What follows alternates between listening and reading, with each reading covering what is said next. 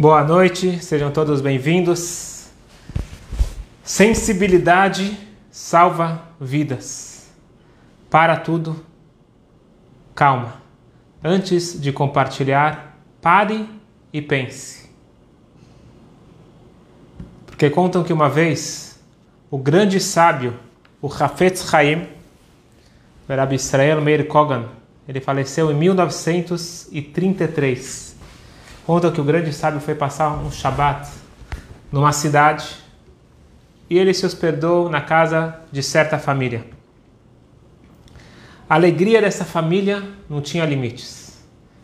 Imagina só ter a presença do grande mestre reconhecido internacionalmente na sua casa era algo muito especial. E desde terça, quarta-feira já estavam todos preparando a casa, a esposa preparando as melhores das comidas. Vamos dedicar o shiur de hoje, a aula de hoje, para em homenagem ao aniversário nosso amigo Eduardo Blumberg, que está fazendo aniversário amanhã.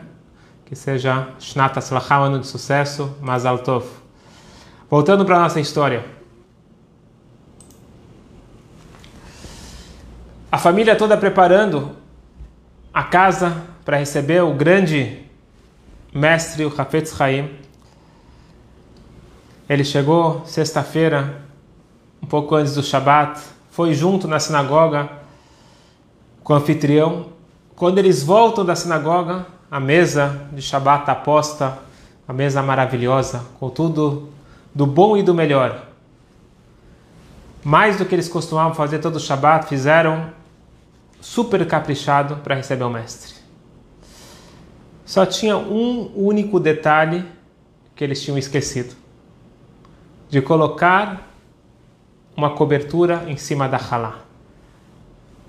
Isso é um costume interessante que na mesa do Shabat, não é todo dia, só no Shabat ou Yom Tov, a gente coloca os pães, as halot na mesa e nós cobrimos com um pano, com alguma cobertura. Em último caso, coloca um guardanapo. Qual o motivo que se cobre as halot no Shabat? Porque normalmente existe uma hierarquia nas brachot, nas bênçãos. Temos vários alimentos na nossa frente, existe alachot, existem leis. Qual alimento nós comemos primeiro, qual nós fazemos a bênção antes, depois? E o pão é o alimento central principal. Hoje em dia o nosso cardápio já mudou um pouquinho, mas está escrito na Torá que a base da alimentação é o pão. Então o pão ele tem o seu destaque. Então sempre que você vai ter uma mesa cheia de coisas, você vai fazer abrahá sobre pão, a motzilach minaretz. Com exceção do Shabbat e Yom Tov, que tem o Kiddush. O Kiddush é para dar início ao dia, santificar o dia. Como que você vai fazer o kiddush, que é a bênção sobre o vinho, antes da brachá sobre o pão. Você vai estar pulando aqui a hierarquia. Então dizem nossos sábios o seguinte: para não envergonhar a halá, nós cobrimos ela até depois do kiddush. Essa é a lei. Na realidade, esse é o costume judaico que no Shabat você vai encontrar a halá em cima da mesa, coberto com um, um, um pano.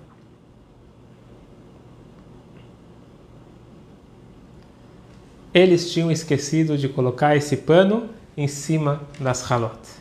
O homem ele entra na casa acompanhado do rabino, ele está bastante tenso. O rabino com certeza está olhando todos os detalhes da minha casa e ele de repente ele olha ele vê que a halá está sem a cobertura. E ele com a hoje analisando de fora, provavelmente com baixa autoestima, ele tinha certeza que o rabino estava julgando ele e estava olhando, por mais que a gente sabe que é proibido você julgar o outro. Mas ele estava tão preocupado, atordoado, que ele perdeu, vamos chamar assim, o bom senso. E ele começou a brigar com a esposa. Falou: Você não sabe que tem que cobrir a halá, você não cobriu a halá. E a mulher, toda envergonhada, foi, buscou o pano da halá e colocou em cima e se afastou. Provavelmente ela foi no canto para chorar. Ela ficou envergonhada. Imagina na frente do, do, do, do grande mestre, ele fa, o marido fez uma coisa dessas. E o rabino sabia que ele tinha que não deixar isso passar em branco. No final das contas, foi algo muito errado e ele tinha que deixar a o ensinamento faz parte da nossa obrigação, falando da obrigação dos rabinos, de todos nós. Quando a gente vê algo que não está certo, a nossa obrigação é chamar atenção, obviamente, com carinho, com cuidado, não envergonhar alguém por ter envergonhado o outro, mas educar, ensinar. O rabino chamou o dono da casa no cantinho e falou para ele o seguinte: Querido Shmuel, você sabe por acaso qual é a razão que nós cobrimos a halá no Shabat? Sim, sim, sim. Ele logo, logo tinha que mostrar o seu conhecimento para o rabino. Falou: Lógico que eu sei, para não envergonhar as halot. Muito bem, meu filho. Mas veja bem, as halot, elas não sentem realmente vergonha. Elas não têm sentimentos. Um pão não tem emoções. O pão ele não vai sair da sala para chorar no quarto. E apesar de tudo isso, nossos sábios dizem que nós precisamos cobrir as halot para nos ensinar sensibilidade, para nos ensinar a cuidar de não envergonhar o próximo. Se esse cuidado nós temos com as halot, muito mais como nós temos que ter cuidado com as pessoas e muito mais ainda nós temos que ter cuidado com a nossa esposa. Só uma dica para os maridos: é dito que a riqueza, a panassá e a riqueza, ela vem no mérito do marido tratar bem a esposa. O rabino não tinha falado desse, no momento desse, dessa, dessa parte, mas ele estava ensinando, como que diz o próprio Maimônides, que eu devo honrar a minha esposa mais que o meu próprio corpo. Sensibilidade, sensibilidade social. É um tema importante e de grande relevância para os nossos dias na era das redes sociais. Antes de trazer o um ensinamento para a nossa vida, eu queria compartilhar com vocês uma passagem muito interessante do Midrash. O Midrash ele pega o versículo da Torá que está escrito o seguinte: Velota ale malota mizbechi asher lot igale erbatechala. Está escrito que no templo sagrado, que tem o altar, o famoso altar, o grande altar, ele tinha cerca de 5 metros de altura e os Koanim, os sacerdotes, eles têm que subir para o altar. Como que faz para subir no altar? Diz o versículo claramente: é proibido construir uma escada. Não pode ter escada. Só pode construir uma rampa. Quem já viu a figura do altar do Mizbeach, tem uma rampa. Qual o motivo? Olha só o que fala o versículo. Asher lotikale erbatecha alav. Qual o motivo que não pode ter uma escada para não revelar o pudor, a nudez sobre o altar? Pessoal, os Koanim eles não estavam pelados. Os Koanim eles estavam de roupa. Mesmo assim, os Koanim são sacerdotes. Mesmo assim, quando a pessoa sobe de escada, ela tem que abrir a perna um pouquinho mais ela tem que abrir a perna um pouco mais e por mais que ele está de roupa, isso é considerado um desrespeito para o altar. Não vou pegar isso como, como mensagem para todos os lugares, é proibido colocar escada em casa de jeito nenhum. É um detalhe específico no templo sagrado para o altar. E mesmo a rampa, que forçava ser passos menores, você não tem que abrir a perna muito, a orientação era andar devagar, dar passos pequenos para respeitar o altar.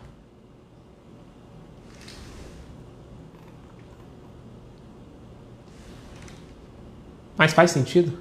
Eles estão de roupas. É normal você subir uma escada. O que, que tem de tanto de desrespeito em subir no altar de escada? Dizem nossos sábios Aqui a Torá está nos ensinando como nós devemos cuidar do respeito do próximo. Para nós tirarmos uma dedução lógica, um Kalva Homer. Se uma pedra que não sente vergonha, nós precisamos cuidar para não envergonhar, muito mais como que nós precisamos tomar cuidado com o nosso próximo. Olha, olha só a linguagem, traduzindo a linguagem do Rashi que ele traz dessa passagem do, do Midrash. Quão sensíveis nós devemos ser com a honra do nosso semelhante, do próximo ser humano, porque o ser humano ele foi criado à sua imagem, a imagem divina.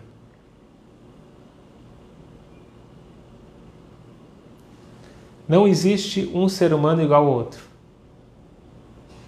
mas todos foram criados na imagem divina. Quanta sensibilidade, quanto amor, quanto respeito, quanto nós temos que cuidar da dignidade de um outro ser humano que ele foi criado à semelhança divina.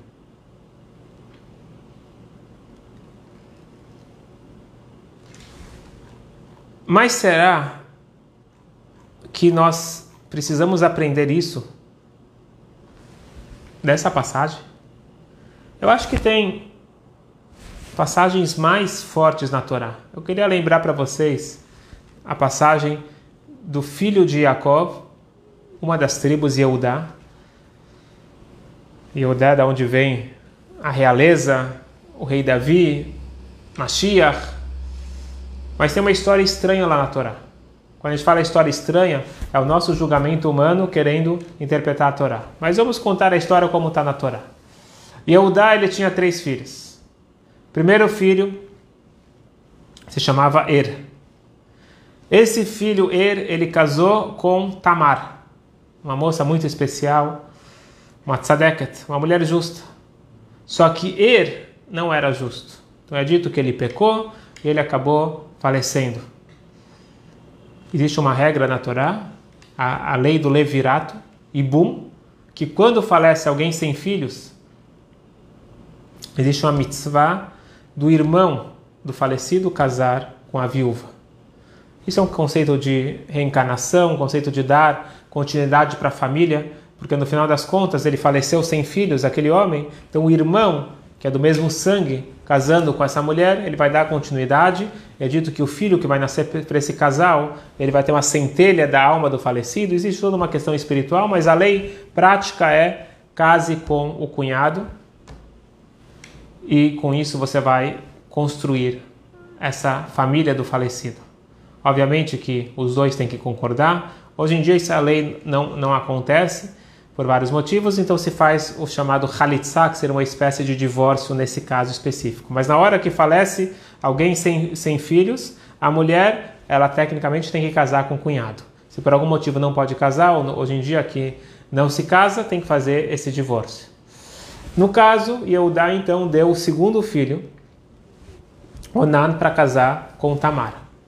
Só que ele também era alguém não muito elevado, cometeu o mesmo pecado que o irmão. Ambos não queriam engravidar a Tamar porque ela era muito bonita. E resumindo a história, ele também acabou falecendo. E Eudá, que não sabia do histórico dos filhos, ele tinha certeza que Tamar, como que chamam viúva negra, Tamar que tinha um pé frio, que não valia a pena então dar o terceiro filho agora para Tamar. A Tamar era uma mulher justa, ela não tinha nada a ver com a história, a culpa era dos filhos, mas Eudá não sabia e ele resolveu fazer como nós chamamos, enrolar. Ah, ele falou para Tamar: Tamar, volta para casa dos seus pais, espera um pouquinho, ou meu outro filho ainda é muito pequeno, depois a gente conversa. E o tempo foi passando, o tempo foi passando, foi passando. Tamar, ela queria, a gente tem que saber analisar a, a Torá um pouquinho mais profundo do que nós analisamos. Ela era uma tzadek, ela era uma mulher justa, ela podia pa, pa, dar um jeito, resolver e casar com qualquer outra pessoa. Mas ela sabia da importância de manter a, a família, manter essa mitzvah, mesmo que era antes da entrega da Torá, que ainda não tinha as mitzvot, mas ela já, já conheciam os patriarcas, as matriarcas já conheciam, ela queria casar com o terceiro filho. e ela percebeu que Eudá não ia dar. Ela teve uma ideia, vamos chamar assim, uma ideia não convencional e que depois da entrega da Torá se tornou proibida. Hoje em dia, na, na época, aquilo não era proibido, porque na época o casamento não existia a rupá, era simplesmente um homem contra uma mulher, eles decidem casar e eles estão casados. Isso era o que acontecia pela, pela, vamos chamar assim, pela tradição é, hebreia, não judaica, porque aí não tinha começado o povo judeu. Isso era o correto antes da entrega da Torá. Depois da outorga da Torá, existe todo o, todos os passos para um casamento ser consumado. Ela, é uma mulher justa, ela colocou um pano na cara e ela sentou na encruzilhada. Normalmente, uma mulher que estava na encruzilhada, ela estava lá para oferecer os seus serviços. E Eudá, ele passa por lá. Por que que Eudá passa por lá? Eudá, ele tinha acabado de perder a sua esposa. E ele foi, assim que está escrito, ele foi se consolar e ele saiu um pouco de casa, foi andar. E é dito que Deus empurrou ele para lá porque era para acontecer o que aconteceu. Ele vê Tamar, uma mulher muito bonita, e ele pergunta e ele pergunta para ela quanto que custa. E ela ela dá o preço, ele fala ele fala que não, não tem é, tá sem dinheiro. Falou não tem problema, você deixa então como garantia teus objetos. Ele tinha um bastão, você deixa teu anel, você deixa teus objetos como garantia, depois você acerta. Eles tiveram relação e Eudá voltou para a casa dele novamente explicando que antes da entrega da Torá não tinha nada de errado nisso, mas talvez não pegaria bem para Yehudá, que era um dos líderes do povo. Mas de qualquer forma, depois de três meses, a notícia começa a correr e Tamar está grávida. Ela, oficialmente, ela está noiva, né? Noiva, mas ela está ainda predestinada para o filho de Eudá e de repente ela ficou grávida. Isso é uma coisa muito séria para as leis da época. Porque ela, ela, o pai dela era um Cohen, era um sacerdote, ela era filha de um sacerdote. Isso não era uma conduta digna de a filha de um sacerdote. E a lei da época era que alguém que cometesse uma, uma filha de um sacerdote que se tornasse prostituta, ela seria jogada na fogueira. Essa era a lei da época. E assim foi determinado que ela seria, foi determinado por quem? Pelo, pelo chefe, pelo rabino chefe da época, que era Yehudá. Yehudá ficou sabendo, não gostou do que aconteceu, você tá, tá, tá é, predestinada para o meu filho, você é, traiu, etc. Então, infelizmente, vai ter que ser queimada. Tamar, ela podia resolver isso muito, muito fácil. O que ela podia fazer? Eudá, você não tem vergonha na cara? Você quer saber quem é o pai? Mas ela falou: Eu não vou fazer uma coisa dessas. Sabe como que eu vou envergonhar ele em público? Ele é uma figura de destaque. Eu não quero envergonhar ele em público. Se me queimarem, me queimaram. Na verdade, queimar ela e os filhos. E daqui tem uma frase muito forte do Talmud que diz: é melhor você ser queimado vivo do que envergonhar o outro em público.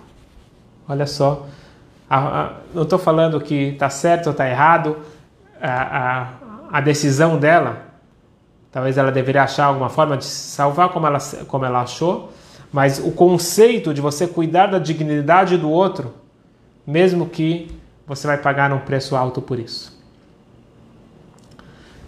eu quero que todo mundo tome cuidado para não pegar essas histórias para uh, usar para casos de abuso, caso não é não é para pegar e extrapolar para outros casos. Escutem a história como ela é.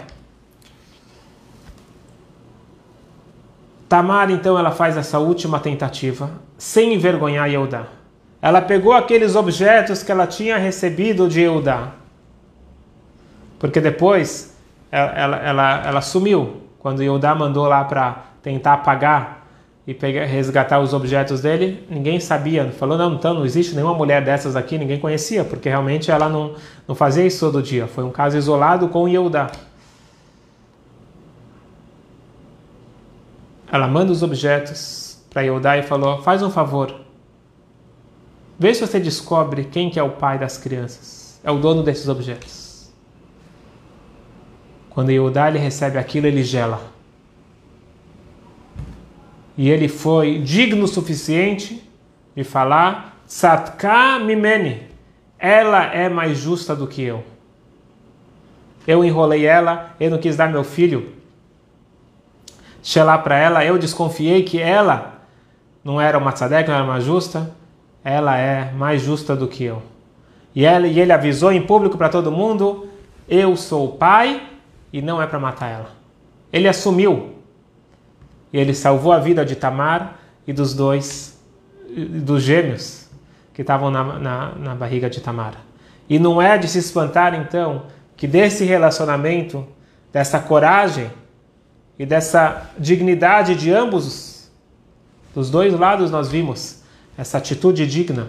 Não é à toa que saiu dessa relação Peretz, que Peretz é o ancestral de Davi Amelech, do rei Davi, e automaticamente de Mashiach.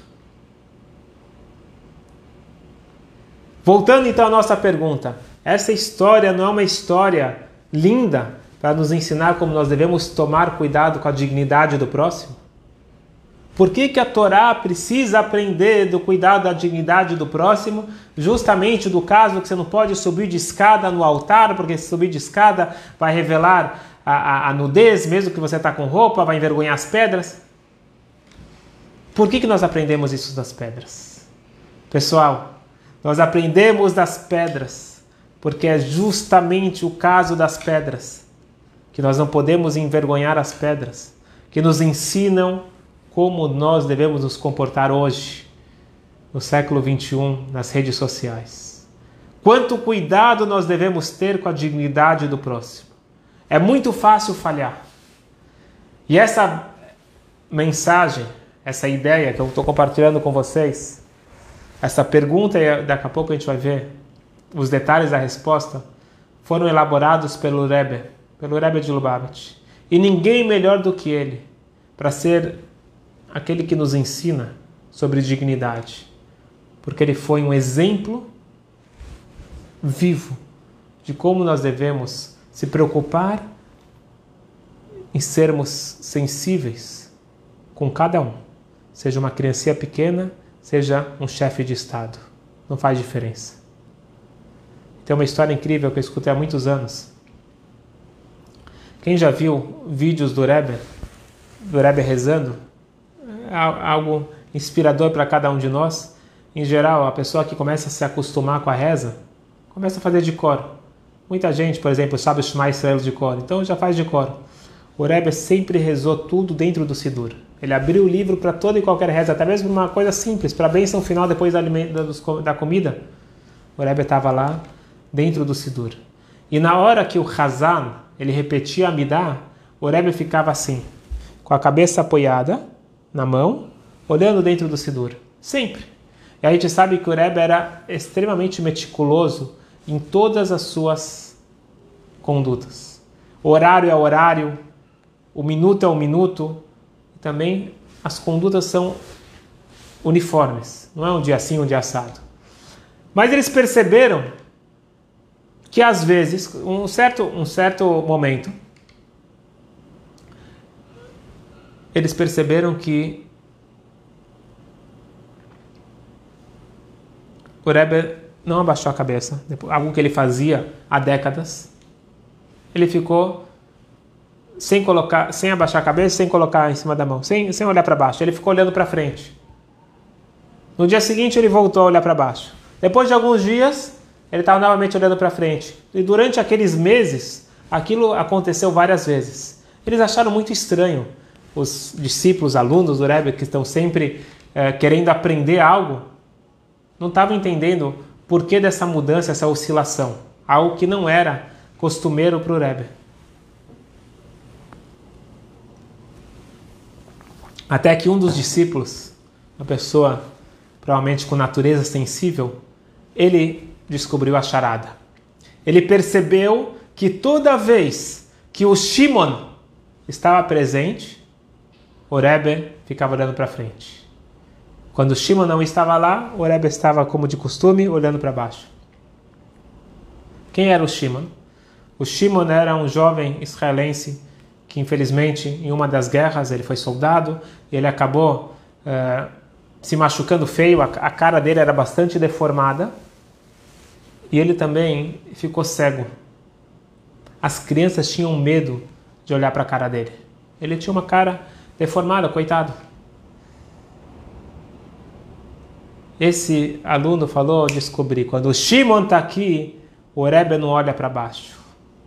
Por mais que o Rebbe olhava para baixo todo dia, se entrasse uma pessoa nova e visse o Shimon aqui e o Rebbe olhando para baixo, a pessoa ia parar e deduzir, já sei porque o Rebbe está olhando para baixo. Porque ele não quer olhar a cara dessa pessoa. Para que ninguém achasse que o Rebbe não quer olhar para a cara dessa pessoa porque é uma cara assustadora. O Rebbe mudou a sua conduta. Algo que pela Kabbalah não é tão simples, mudar condutas espirituais. Ele mudou a sua conduta para não gerar, Deus os livre, qualquer falta de sensibilidade para alguém que nem iria saber. Pessoal, eu disse que ele era cego. Ele não sabia se o Rebbe estava olhando para ele ou não. Ele não estava sentindo nada. Para ele não fazia a mínima diferença. Mas daqui nós vemos como que para o Rebbe a dignidade, a lei era tão importante. Então ninguém é melhor do que o Rebbe para nos ensinar qual que é a base judaica para esse cuidado que nós devemos ter com o próximo. Por que, que nós aprendemos justamente sobre a proibição de subir com escadas no altar, a proibição de você envergonhar o próximo? Para nos ensinar que envergonhar o próximo é assassinar. Quando a Torá fala que é proibido matar nos Dez Mandamentos, Deus ele não está falando só matar fisicamente, é muito mais do que isso. Quando nós envergonhamos o próximo, isso daqui mexe com ele fica pálido, ele fica com vergonha. O que, que acontece? O sangue dele sobe e desce. A mesma coisa que acontece quando você mata alguém. Você está mexendo com sangue, você está mexendo com, com a vida do outro. Muita gente acha que a coisa mais importante para o ser humano é o dinheiro. Faz tudo pelo dinheiro. Eu digo para vocês que não. Tem algo mais importante do que o dinheiro, que as pessoas prezam mais, ou deveriam prezar. É o kavot, a dignidade. Quanto que a pessoa está disposta a gastar para receber um pouquinho de cavota, um pouquinho de honra? As pessoas estão prontas a deixar de lado algo que eles querem muito, porque eles têm vergonha. Eles não querem denegrir a sua imagem em público. A imagem da pessoa é algo muito importante. O kavod, o kavod excessivo, é negativo. Mas cuidar de ter dignidade. Isso é algo básico do ser humano. Mas, se o outro não se envergonha com isso, se o outro não está nem aí, será que eu posso envergonhar? Vem a Torá e nos ensina aprendendo das pedras. As pedras não sentem vergonha e é proibido envergonhar as pedras. Pode ser que exista um outro ser humano que não sinta vergonha, mas eu continuo sendo proibido de envergonhar ele. Por quê? O que nós falamos? Porque o ser humano foi criado à sua imagem, assim diz o versículo, a imagem divina. Então, no final das contas, quando eu desprezo um outro ser humano, eu estou desprezando Deus. Eu estou envergonhando o Todo-Poderoso. Então não faz diferença se ele se importa ou não se importa. Deus se importa. O carimbo divino está em, em, cada um de nós. Deus ele não criou uma pessoa igual a outra. Ele teve o cuidado de dar a individualidade para cada um de nós. E nós temos a imagem dele gravada. A nossa face é a imagem dele.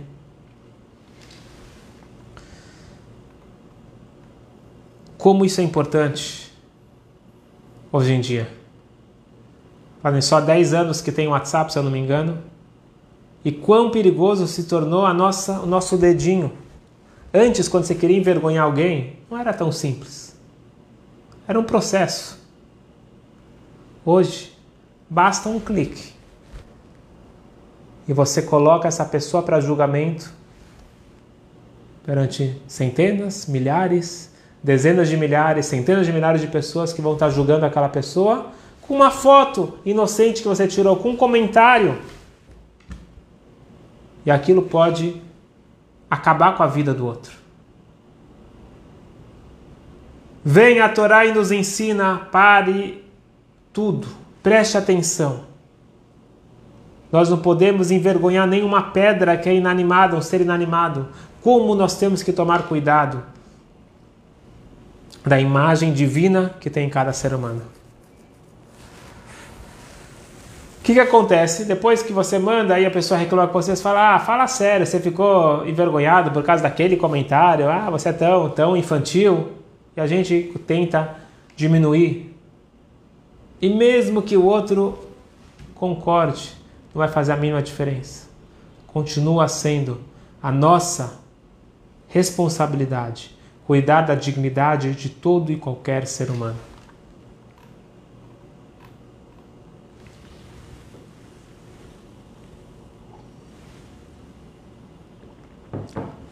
Segunda-feira estava estudando, depois da reza da manhã, a gente, depois de, como costume, depois de Shacharit, a gente estuda o Chumash, a passagem da Parashá daquele dia.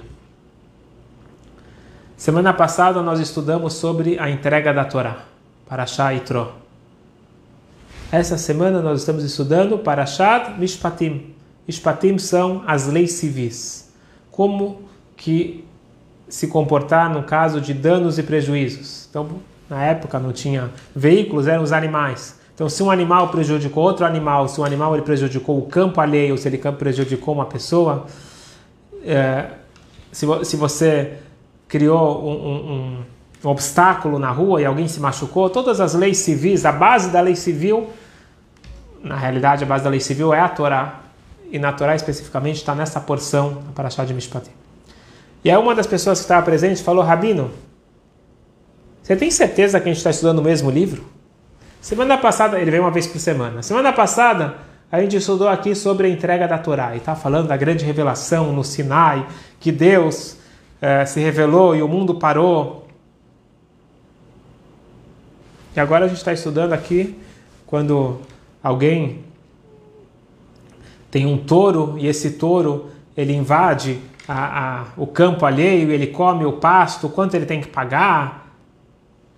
Aquela revelação lá de Deus no Sinai tem a ver aqui com, com a briguinha aqui do, dos vizinhos e do, do boi. Eu falei para ele, você está de parabéns. A pergunta é exatamente a pergunta que nossos sábios eles fazem: por que essa porção ela está logo depois da entrega da Torá? Pergunta ótima. E a resposta é melhor ainda. A resposta é que depois da grande elevação espiritual, o que vem? O dia a dia, as leis práticas. Eu vou explicar isso com uma história que não sei se aconteceu ou não, mas a mensagem é incrível. Tinha um grande tzadik, um grande justo, um grande rebbe que chamava Rab Mendel Merimenov. Ele era um dos primeiros rebes na Polônia. E ele era conhecido como uma pessoa milagrosa, milag, milag, milagrosa, milagreira, fazia milagres. E muitas pessoas se juntaram a ele. Uma vez chegou uma pessoa um pouco mais, vamos chamar assim, incrédula. Será que ele realmente é tão especial assim? E ele chegou bem na época, um pouquinho antes de Rosh Hashanah, que tem aquelas orações de madrugada chamadas Slichot. E ele falou: Bom, eu queria. Que horas vai ser amanhã Slichot? Que eu quero ver o Rebbe, eu quero ver se realmente ele é, é muito elevado. E aí o pessoal da cidade falou para ele: o Rebbe ele não vem para Slichot. Ele falou, ah, tá vendo? Começou. Falou, ah, ele, ele, ele, ele fica dormindo? O que que, que, que, que, que ele faz nessa hora? E um dos, um dos alunos falou para ele o seguinte: O que, que é do meu business? O que, que é do meu assunto? O que, que o Rebbe está fazendo nessa hora? Com certeza ele deve subir para o céu e rezar por todos nós. E aí ele perguntou para um outro aluno, falou: O que, que o teu Rebbe faz na hora de Slichot? Falou: Ele com certeza está lá no céu conversando com os anjos. E aí outro falou: Ele sobe para o céu e ele estuda com Moshe Rabbeinu. E aí ele falou: Ai, eles são tão ingênuos, tão bobinhos. Sobe para o céu, fala com os anjos. Eu vou mostrar aí para esse pessoal que esse Rebbe deles provavelmente fica aí dormindo. E ele resolveu passar a noite do lado de fora da casa do Rebbe, ficou lá escondido na, na frente da janela. E ele viu que realmente, quando tinha o primeiro raio de sol, ele viu que o Rebbe acordou, abriu a janela, ele foi lá espiar o que, o Rebbe estava fazendo. E ele viu que ele que ele estava começando a se vestir, estava colocando o casaco de, de inverno dele, o frio da Polônia, inverno. E ele colocou, colocou, colocou cobriu a cabeça. E aí ele falou: e para onde que ele vai? Será que ele vai dar uma volta na floresta, vai passear? E de repente ele olha e vê que o Rebbe abre a janela, abre a, o armário, pega um machado e uma corda. E tá cheirando mal. Eu acho que ele vai assaltar. E com a imaginação dele, começou a ir longe. Falou: Eu vou seguir, vou seguir ele. Ele é perigoso. O que, que é isso que ele vai dar com o machado? E ele foi seguindo. E ele vê que o Rebbe ele para, ele começa a cortar a lenha, ele amarra a, a lenha, ele, ele continua andando, vai até o final da cidade. Ele bate na porta num casebre. E aí uma mulher, uma mulher já, uma senhora, uma viúva provavelmente, ela está sozinha numa casa fria, uh, suja. O Rebbe abre a porta e ele fala: Leia, aqui é o Visli, um nome, um nome uh, polonês, não judaico. Aqui é Visli. Eu vim vender lenha. Ah, muito obrigado, mas como que, eu, como que eu vou pagar? Eu não tenho dinheiro. Não se preocupa, não se preocupa. Quando a senhora puder, a senhora paga. E o Rebbe, então, ele colocou a lenha dentro do, do, da lareira, aqueceu a casa, limpou a casa, preparou uma comida, preparou um, um chá para essa senhora. Ele falou: Um bom dia e amanhã eu volto. Aquele homem incrédulo, que não acreditava muito em Rebbe, em milagres, ele agora ficou impressionadíssimo. Olha só o que o Rebbe está fazendo. E toda, toda essa grande mitzvah que ele está fazendo, ele faz questão que ninguém saiba. E ele voltou para a cidade, uma outra pessoa. E ele pediu para fazer parte daqueles alunos ingênuos. Ele decidiu também se tornar um dos alunos desse grande Rebbe. E quando perguntavam para ele, e aí, o que, que você acha? Você não viu que nosso Rebbe vai para o céu durante esse Lichot? E ele respondia: para o céu se não for acima disso. Eu pergunto para vocês: o que, que ele está querendo falar? Não, ele não está indo para o céu, ele está indo acima do céu. Sabe o que, que é acima do céu, meus amigos? Acima do céu é a terra. Acima dos céus é a terra. Acima da experiência espiritual, religiosa, é a prática do dia a dia. A dignidade, é como você vai se comportar com o próximo, é como você vai se comportar na vida real. Depois da grande revelação do Sinai, depois de Deus dar a Torá, qual que é a primeira mensagem que Deus tem para falar para nós? Não sobe com escadas no altar. Qual que é a próxima paraxá que Deus ele tem para nos falar? As leis do dia a dia. Cuide do seu vizinho, cuide do próximo, não prejudique ninguém, se preocupe em ter uma sociedade equilibrada. Isto é o objetivo da entrega da Torá. Se fosse para elevação espiritual, Deus teria dado a Torá para os anjos. Deus ele deu a Torá para os humanos. Porque aqui está a nossa missão. Eu queria finalizar com duas histórias incríveis, nos alertando, nos mostrando como a sensibilidade social salva realmente vidas.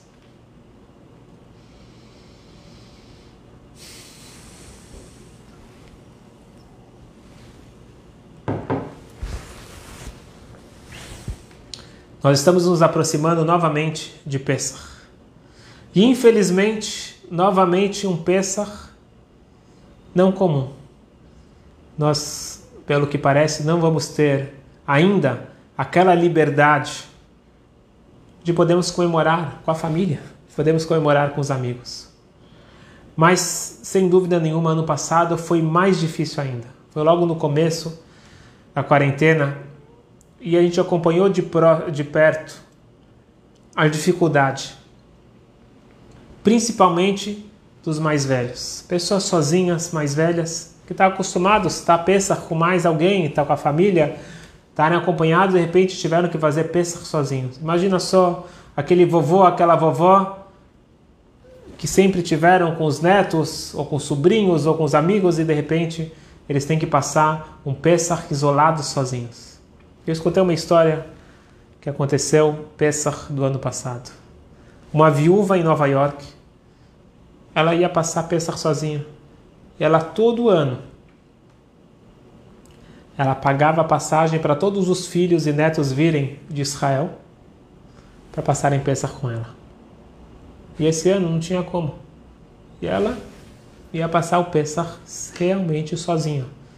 Ela tinha perdido há pouco o marido e ela ia estar sozinha, sozinha, sozinha ao Pesach. O vizinho de porta, ele sentiu pena dessa senhora e falou para ela: Vamos fazer o seguinte, a gente não pode estar próximo, tem que ficar distante, vamos fazer.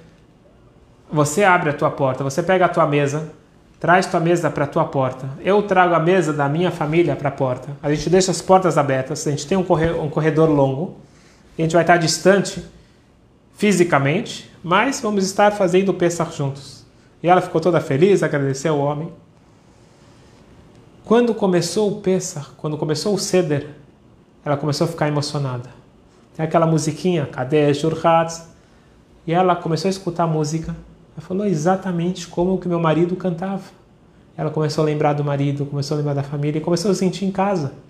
O Kiddush por incrível que pareça, era a mesma entonação que o marido sempre fez.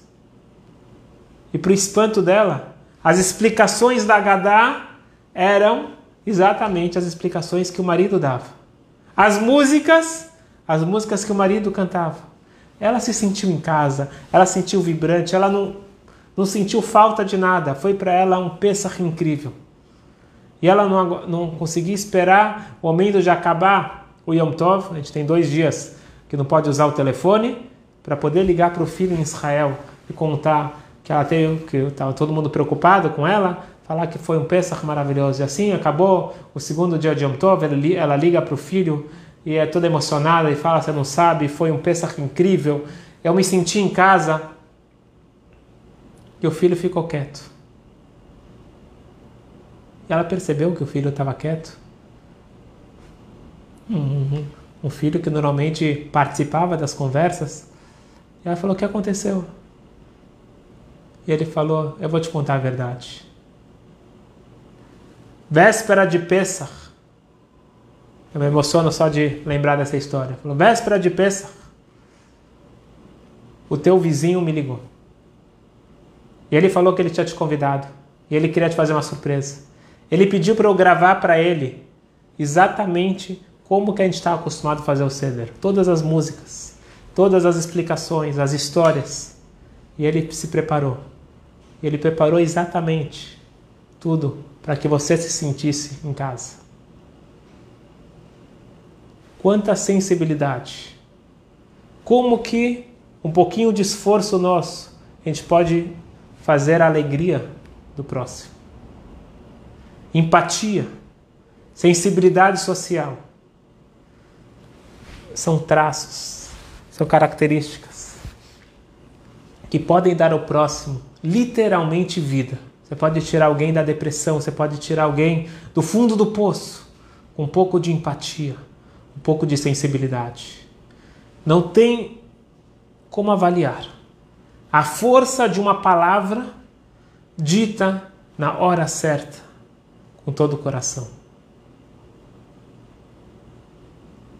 E mais uma história incrível que já aconteceu já faz um tempo. Também nos Estados Unidos.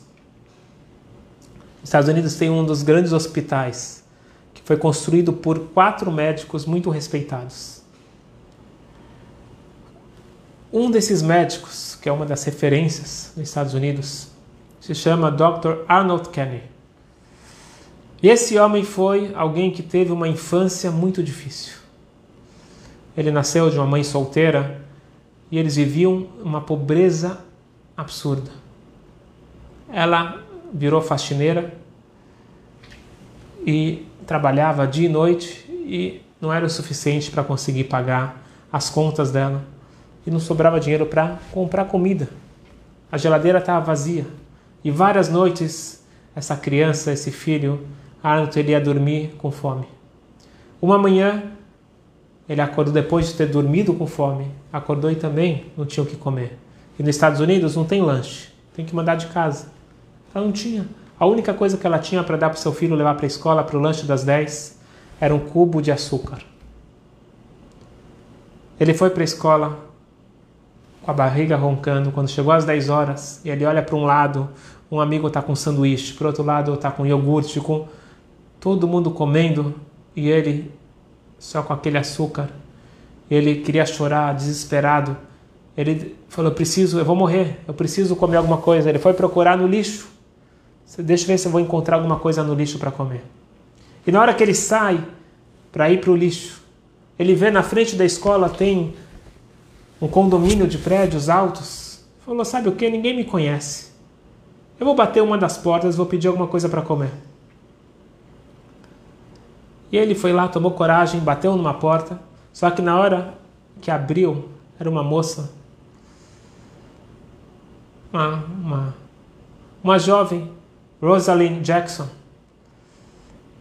E ele ficou sem jeito. Ele ficou sem jeito. E ele não teve coragem. Aí falou: ah, ah, Desculpa, desculpa, é que eu estava passando por aqui, eu estou com muita sede. Será que tinha um pouquinho de água para mim? E essa jovem, com empatia, com sensibilidade, viu no rosto do garoto que a questão aqui era outra. Ela correu, voltou da cozinha com um copo de leite. Falou: Na nossa casa a gente não toma água, a gente toma leite. E quando alguém toma leite, tem que comer também biscoito junto, cookies. E ela deu para ele quatro biscoitos. Ele ficou com tanta vergonha, pegou aquilo que para ele era uma refeição de luxo e ele saiu saiu correndo. E a moça falou: "Lembre meu nome, Rosalind Jackson. Você pode vir aqui sempre que precisar." O sorriso dela, a empatia dela, simplesmente deu vontade de viver para esse jovem. Deu coragem para ele seguir em frente. Até que ele se tornou um médico um médico de renome, e ele construiu um hospital particular que é uma das referências nos Estados Unidos. Um dia, esse médico muito ocupado, ele estava no seu consultório. A secretária trouxe as fichas e ele viu o nome: Rosalie Jackson. Ele foi ver logo quem era e mesmo que tinham se passado 50 anos, ele não tinha dúvida que aquela senhora entubada, ela é aquela jovem que salvou ele naquele dia na escola. Ele cuidou dela com todo carinho. Foi um mês internado. Até que ela estava para receber a alta, a secretária trouxe a conta para o médico conferir e carimbar. 52.300 dólares. O médico ele pegou a conta, colocou um X e escreveu paid, pago. Esta conta já foi paga há 50 anos, com um copo de leite e quatro biscoitos.